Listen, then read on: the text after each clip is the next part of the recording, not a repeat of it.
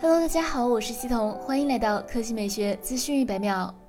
苹果正式推送新版 iOS 十四点五系统更新，iOS 十四点五带来大量新功能，它也将是最近发布的 AirTag 追踪设备所需的最低软件版本。这意味着苹果新的隐私政策正在生效。根据新规则，应用程序需要征求 iPhone 手机用户的授权后，才能追踪其使用手机的在线行为数据。同时，如果用户佩戴 Apple Watch，iOS 十四点五还新增加佩戴口罩时可以通过 Apple Watch 进行解锁 iPhone，解决了目前戴口罩难以解锁手机的麻烦。最后，iOS 十四点五还对 Siri、苹果地图、苹果新闻和播客应用进行了调整。以及其他更多的小功能。新版 iOS 十四点五操作系统另外一个变化就是隐私采集披露将是强制要求软件开发商实行的行为。这势必会改变当前行业的游戏规则，对苹果来说意义非凡。这一次要求 App 厂商对用户的隐私采集披露，属于一次性做法。未来用户在安装软件时，如果该软件通过跨越多家公司软件和网站的方式采集某位 iOS 设备用户上网活动的隐私，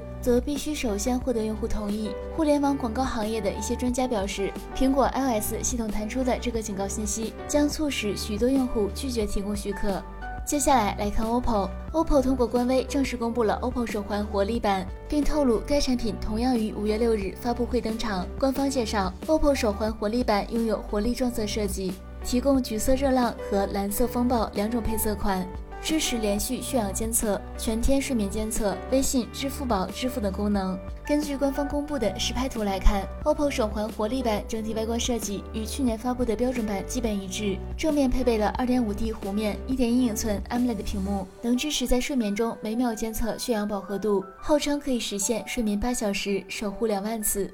好了，以上就是本期科技美学资讯每秒的全部内容，我们明天再见。